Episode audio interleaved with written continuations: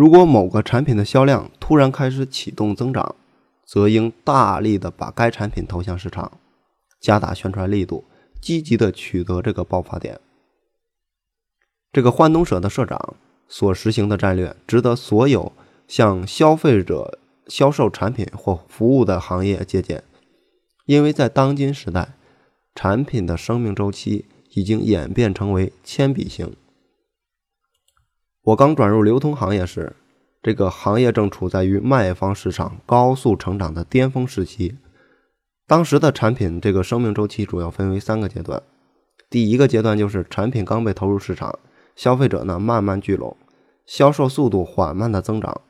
然后就到了第二个阶段，产品的人气和销量攀升至顶峰，并且继续的维持一段时间。维持一段时间之后，就会进入第三个阶段。也就是这个产品的销量逐渐下降，直到被市场所淘汰。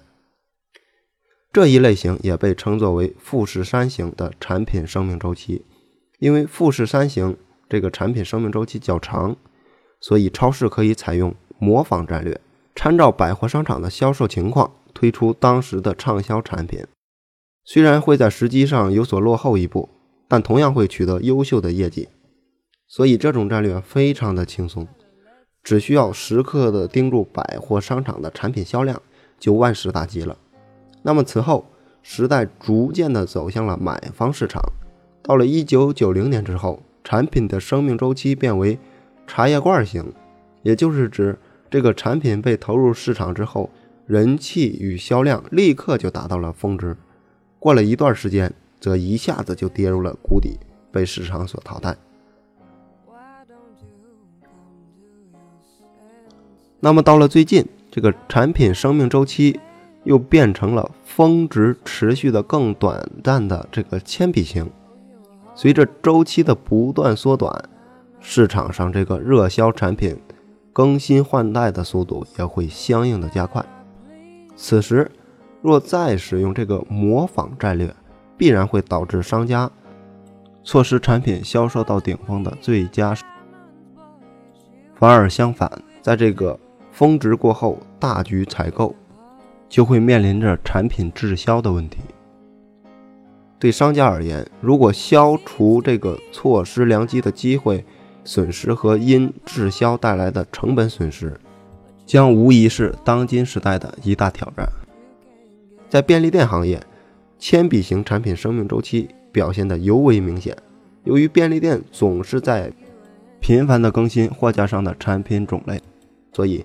经常有媒体把我们视为缩短产品生命周期的罪魁祸首。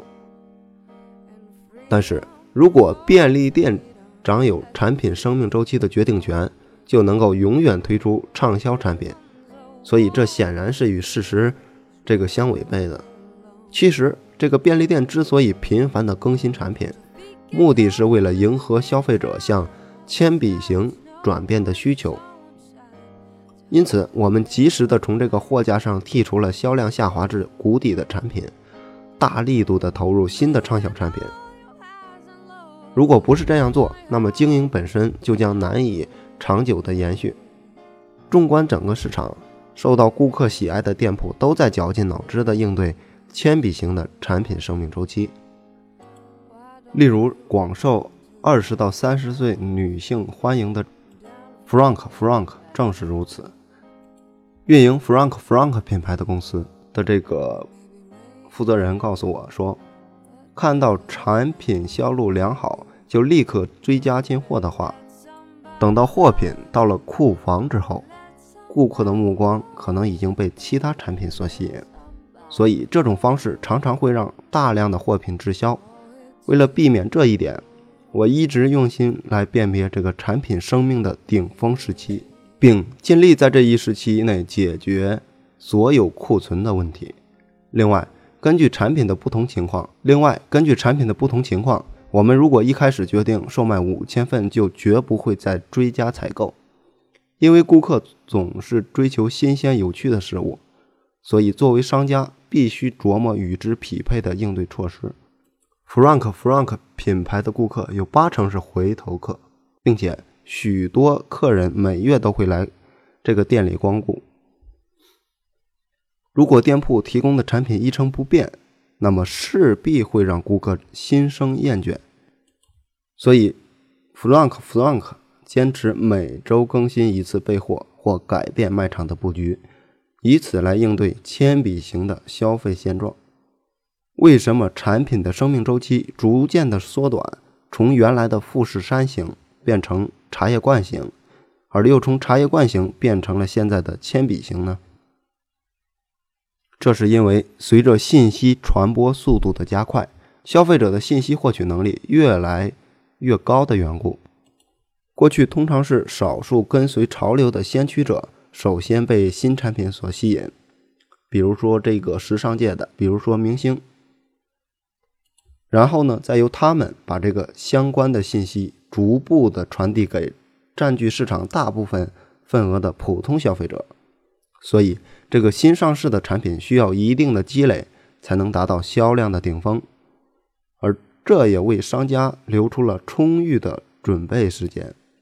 但反观现在，信息的传播发生于瞬间之间，没有任何的时间间隔，所以。原本以时间为基础的市场战略将不再发挥作用。面对这一现象，假设和验证工作就变得非常重要。所以，以满足消费者的潜在需求的假设为基础，研发新产品，然后大力度的投入市场。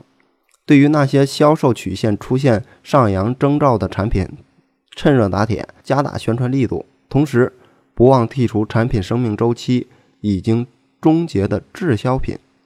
运用这一针对铅笔型消费市场的战略，可以尽可能的降低机会损失和成本损失。其中，机会损失是重中之重。机会损失越小，顾客就能在需要的时候从便利店买到数量恰好的产品，而商家也能提高销量，达到双赢的完美状态。